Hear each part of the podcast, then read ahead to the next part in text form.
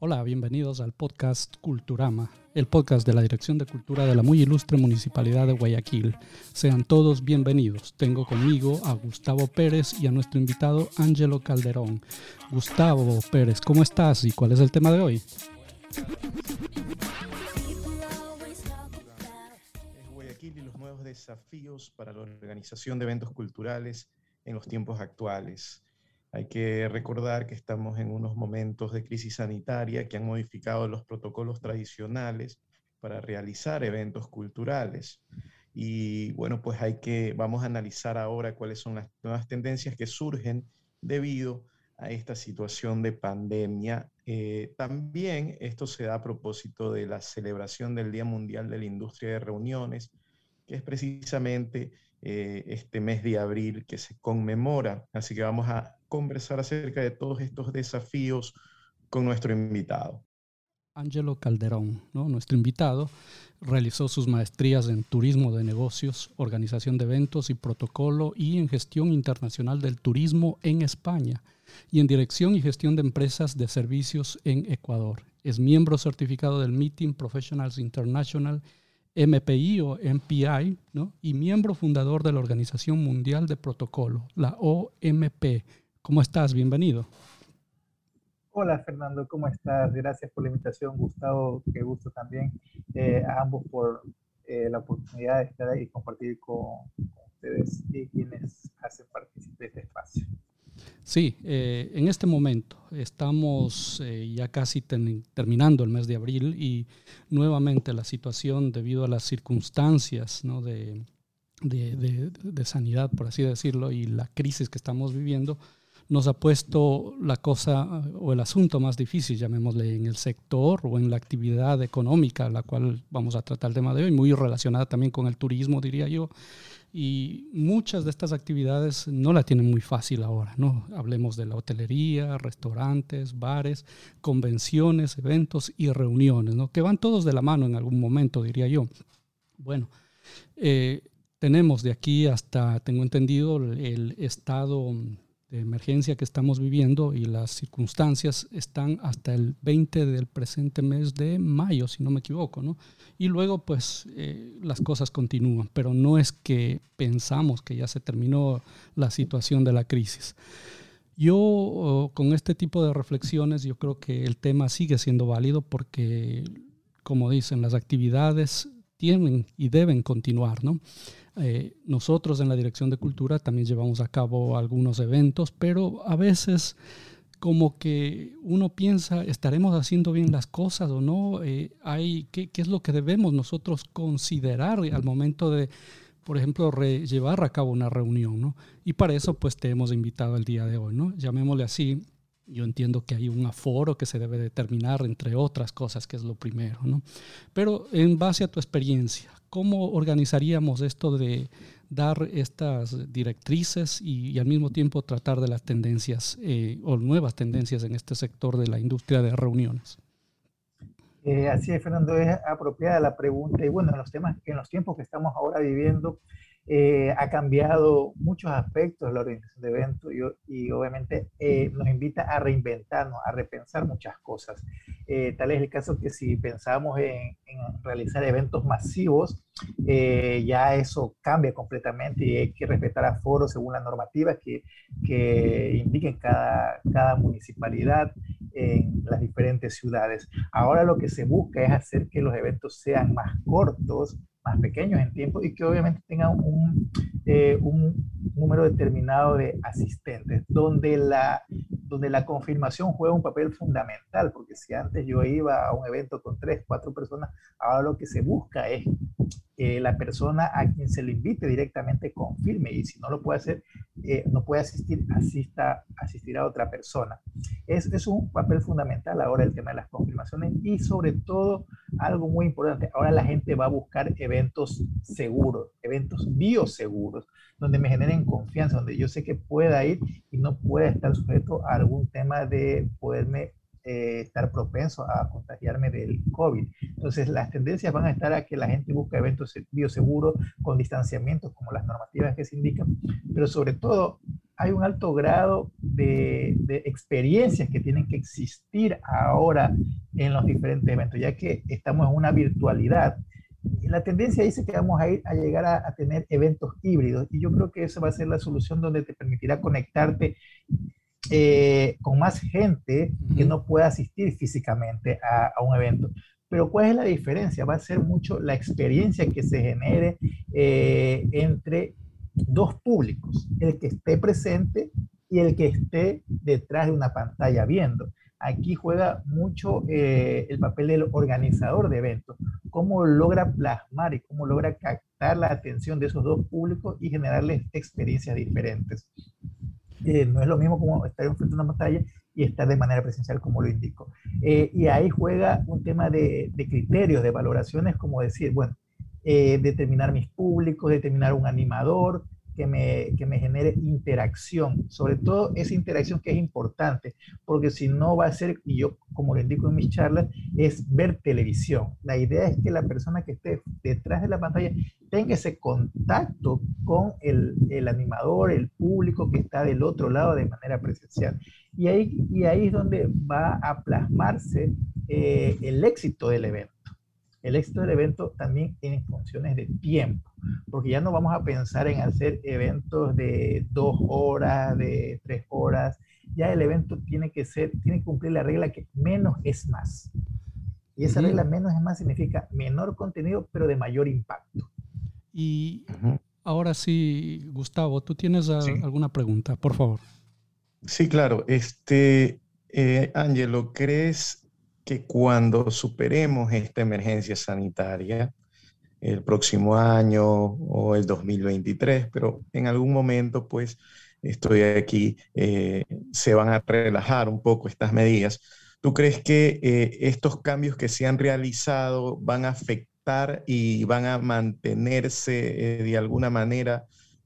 bueno, pues estas normativas, va a cambiar la manera en que se han hecho eventos. O sea, no volveremos a lo de antes, sino que precisamente todo lo que se ha implementado en la realización y organización de eventos en estos momentos eh, va, a ser la tónica a pesar de que no estemos ya en pandemia?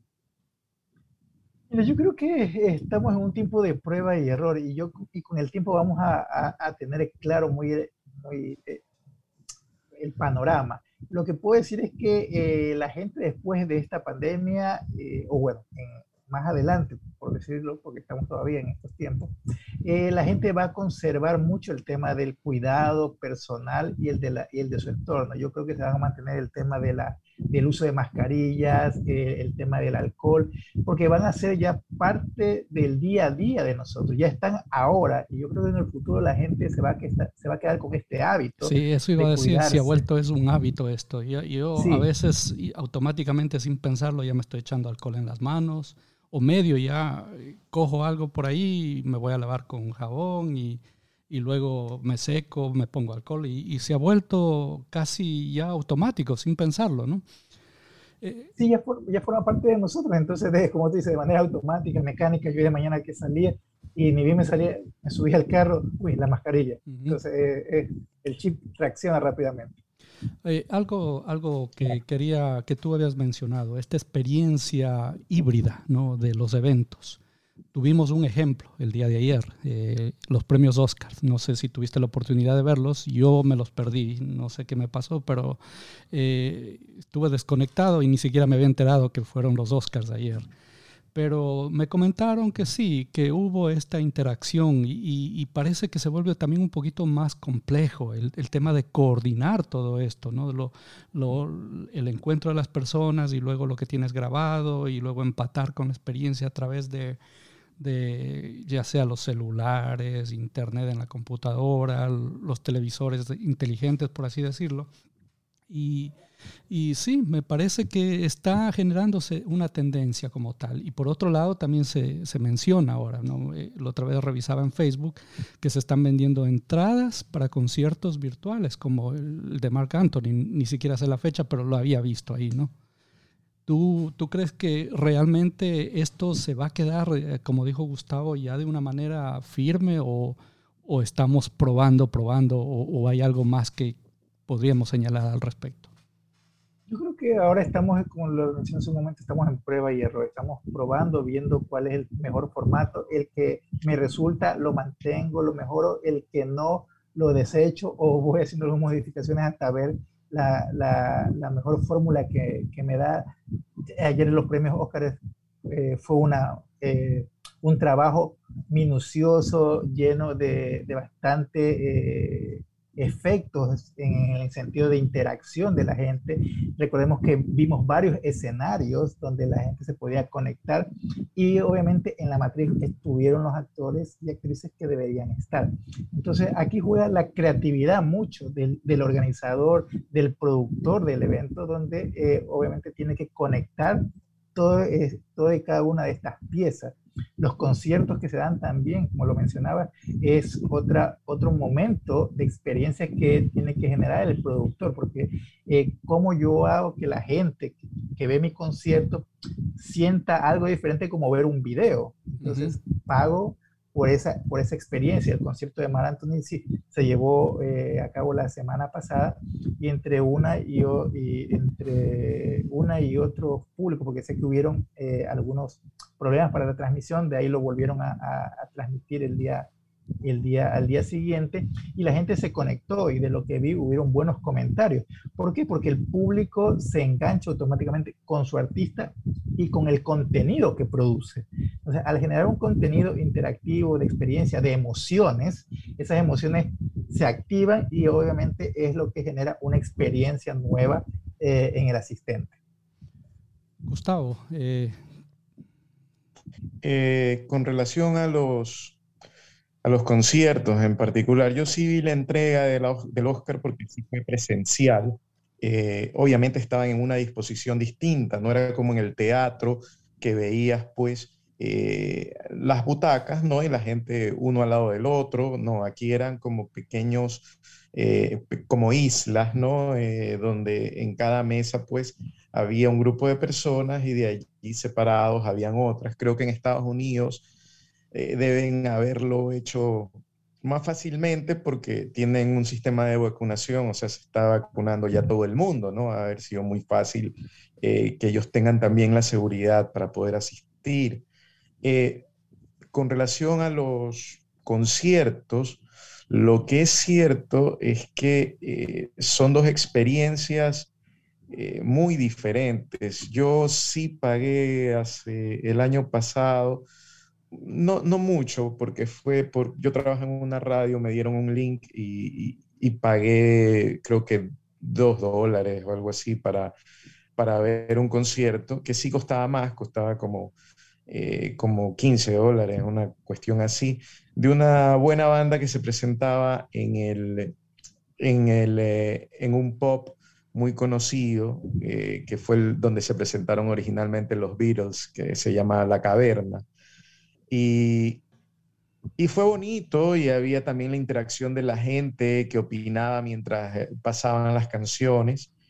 Eh, podría yo ver otro concierto así, pero para mí, pero para mí fue más o menos como ver un concierto eh, que ya se había dado. O sea, aquí la única diferencia es que era en vivo, pero lo comparo más a eso, ¿no? Como cuando uno de repente después de una gira se, eh, compra el DVD o va directamente a internet y busca el concierto y lo ve, pero no es la misma sensación de estar en un lugar en vivo y eso es, y eso es notorio porque muchas bandas actualmente están demorando sus giras para poderlas hacer con la gente presente, ¿no? Entonces lo que están haciendo es eh, postergando los conciertos o realizándolos en ciertos lugares donde no han tenido problemas. En Australia, por ejemplo, que no tiene el problema del COVID como los otros países, ya, eh, bueno, he visto conciertos donde está toda la gente, pues como, como sucedía antes de la pandemia.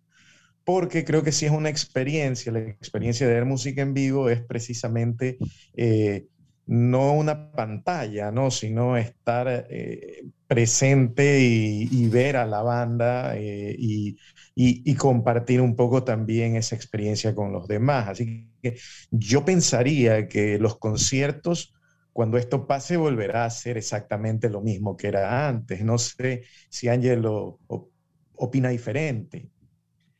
Mira, eh, yo creo que sí, o sea, todo estará en función del tema de la vacunación, de lo que las demás cepas del virus eh, eh, se, generen y cómo se controle. Pero, como digo, estamos en un tiempo de mucha incertidumbre, o sea, de, viviendo el día a día. En todo caso, yo sí traigo a colación un tema de un concierto en España que se dio a finales del año pasado, eh, ya estamos en la reactivación, no me acuerdo el nombre del artista, pero la, ¿cuál fue la experiencia y diferente a los conciertos que se, que se veían? Es que el público que asistió estaba eh, dentro de esferas plásticas. Entonces, eh, el, el, el, artista también encerrado, el baterista, el guitarrista y todo su conjunto estaban dentro de cada uno en esferas y el público también encerrado en esferas. Entonces, interactuaba, qué diferente es ver un concierto dentro de una esfera, la óptica cambia. Entonces ahí es donde la experiencia, la emoción y obviamente la remembranza de, bueno, eh, de, de, recordar todos estos, todos estos aspectos me permiten a mí decir, este evento, este concierto fue diferente a los demás. A lo mejor con el tiempo sí, llegaremos a tener los mismos eh, congresos, eh, perdón, los mismos eventos o conciertos. Con ese número de personas, eh, hablo de, eventos masivos, pero todavía, todavía no te sabría decir eh, a qué tiempo, porque como te digo, estamos en, tiempos de incertidumbre y todo se va viendo día a día conforme va avanzando el tema de la pandemia.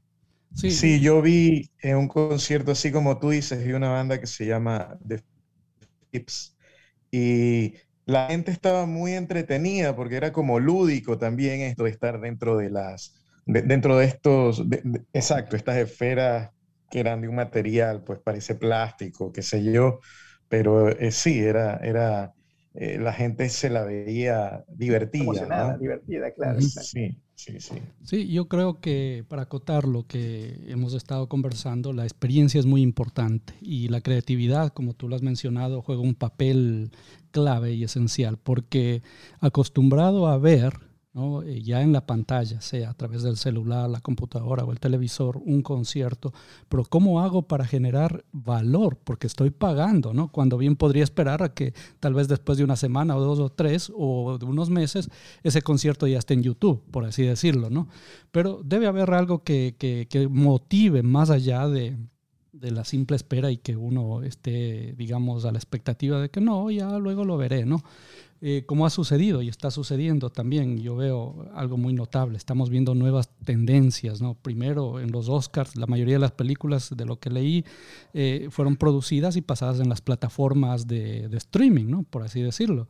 Y luego tenemos también el, el tema de que algunas películas que estaban planificadas para ser lanzadas en los cines ah, también utilizaron las plataformas de streaming, ¿no? Y están haciendo una experiencia también, eh, tanto que en streaming como también a través de, los cines que tienen su aforo limitado, ¿no? Yo para concluir nada más y resumir, y como este era el tema de, de conocer un poquito más, ¿qué nos recomendarías a nosotros como Dirección de Cultura? Tenemos que organizar un evento es verdad que tenemos que definir el aforo y el porcentaje que recomienda el COE, pero más allá de eso, ¿cuáles serían los puntos claves y esenciales que tú verías en la realización de un evento? Por ejemplo, digamos, tenemos la presentación de una obra de teatro en un auditorio y lo organizamos nosotros. ¿Cuáles serían tus principales recomendaciones para resumir y, y así ya estaríamos cerrando el programa de hoy? Bueno, en este caso, para una obra de teatro, eh, cada, cada actividad tiene su matiz propio. En este caso, en la obra de teatro, es la interacción que pueda generar el, el actor, la actriz que participe con el público, haciéndole preguntas a, a, la, a, la, pantalla, al, a la cámara, para que él se sienta involucrado, el, el, quien está del otro lado. Mientras más eh, interacción exista, considero que va el resultado va a ser diferente.